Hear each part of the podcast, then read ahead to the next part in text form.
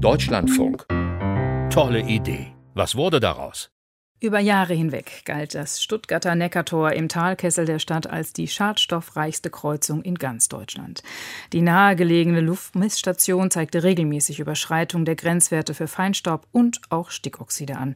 Zur Lösung des Problems setzte die Stadt in der Vergangenheit auch auf experimentelle Versuche, darunter eine Mooswand, die als natürlicher Feinstaubfilter dienen sollte. Tolle Idee. Was daraus wurde, hat Anneke Meyer recherchiert. Das Neckartor in Stuttgart. Ein nicht abreißender Strom von Autos wälzt sich die B14 hinunter. Der dichte Verkehr in Kombination mit der fast windstillen Kessellage der Stadt sorgt hier regelmäßig für dicke Luft. Ja, das ist ein echtes Feinstaubproblem. Wir haben in Stuttgart bei gleichem Schadstoffausstoß eine viel höhere Konzentration in der Luft. Um herauszufinden, ob natürliche Luftfilter helfen könnten, die Lage in den Griff zu bekommen, hatte die Stadt im Frühjahr 2017 eine drei Meter hohe und 100 Meter lange Wand aus ausgewählten Moossorten aufgestellt. Ein Feldversuch, der Antworten auf eine wichtige Frage liefern sollte, erklärt der Stadtklimatologe Rainer Kapp. Er hat das Projekt Mooswand von Seiten des Stuttgarter Amtes für Umweltschutz mitbegleitet. Moospflanzen ernähren sich aus der Atmosphäre. Sind die nicht grundsätzlich auch in der Lage, sozusagen einen Prozess eigentlich in Gang zu setzen, wo man sich von der Grundidee her eben vorstellen könnte, das könnte dazu dienen, die Atmosphäre sozusagen zu reinigen. Laborversuche unter anderem am Naturkundemuseum in Stuttgart hatten gezeigt, die wurzellosen Pflanzen können Feinstaub aus der Luft binden und gerade die kleinen Partikel sogar verstoffwechseln. Bis zu 10 Prozent geringere Feinstaubkonzentrationen am Neckartor. Das erhoffte sich das Team vom Amt für Umweltschutz, dem Naturkundemuseum und der Uni. Was im Labor gelingt, funktioniert im Feldversuch aber deutlich weniger gut. Zu trocken, zu sonnig und im Winter noch Streusalz. Die Moospflanzen am Neckartor wachsen nicht gut. Und so zeigt die Auswertung des Feldversuches nach anderthalb Jahren, es gab keine messbare Reduktion der Feinstaubwerte. Der Pilotversuch wird im Sommer 2018 abgebaut. Also es ist beliebig kompliziert, die Lebensbedingungen von Moosen an einem x-beliebigen Standort so aufzubauen, dass es gut funktioniert. Das klingt natürlich jetzt auch trivial, aber man kann ja fast sagen, wo Moose natürlicherseits nicht wachsen, da wollen sie eben auch nicht sein. Und da kann man sie nicht nicht einfach ansiedeln und hoffen, dass sie dann sozusagen für einen arbeiten. Umso überraschter sind viele Stuttgarter, als kurze Zeit später eine neue Moosinstallation eingeweiht wird. Große Würfel mit integrierter Sitzbank. Laut Hersteller kann einer dieser sogenannten City Trees über 80 Prozent des Feinstaubs aus der Umgebungsluft filtern. Angeschafft hat sie das Gartenbauamt. Das möchte dieses Mal gar kein Feinstaub filtern, sondern testen, ob Moosinstallationen die Luft abkühlen und dort zur Begrünung der Stadt benutzt werden können, wo Bäume pflanzen nicht geht.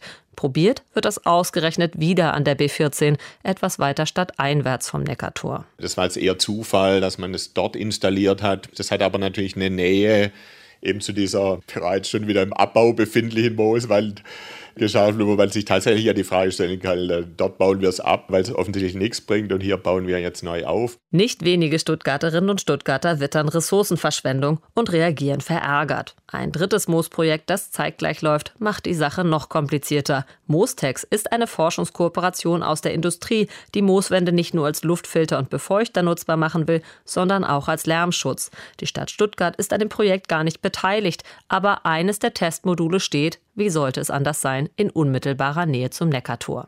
Das Moos sprießt an allen Ecken und die Mooswand kommt wieder, titeln lokale Zeitungen. Die öffentliche Wahrnehmung ist geprägt von trockenem Moos. Was bleibt, ist die Frage, können die Pflanzen überhaupt etwas bringen? Also die Moose bewirken eine Feinstaubreduktion, Mike Merkel ist wissenschaftlicher Mitarbeiter am Leibniz-Institut für Troposphärenforschung in Leipzig. Er hat den Effekt von Moos auf das Stadtklima am Beispiel von Citytrees untersucht. Allerdings ist das nur ein punktuelles Geschehnis. Also es ist nicht so, dass man sagen kann, man kann definitiv ganze Straßenzüge oder ganze Plätze mit einmal reinigen. Ein Versuch unter Idealbedingungen in einer geschlossenen Halle zeigte, bei einer Entfernung von einem Meter zur Moosinstallation war die Feinstaubdichte um 25 bis 30 Prozent reduziert. In echter Stadtumgebung ergaben die Messergebnisse eine Minderung von bis zu 10 Prozent.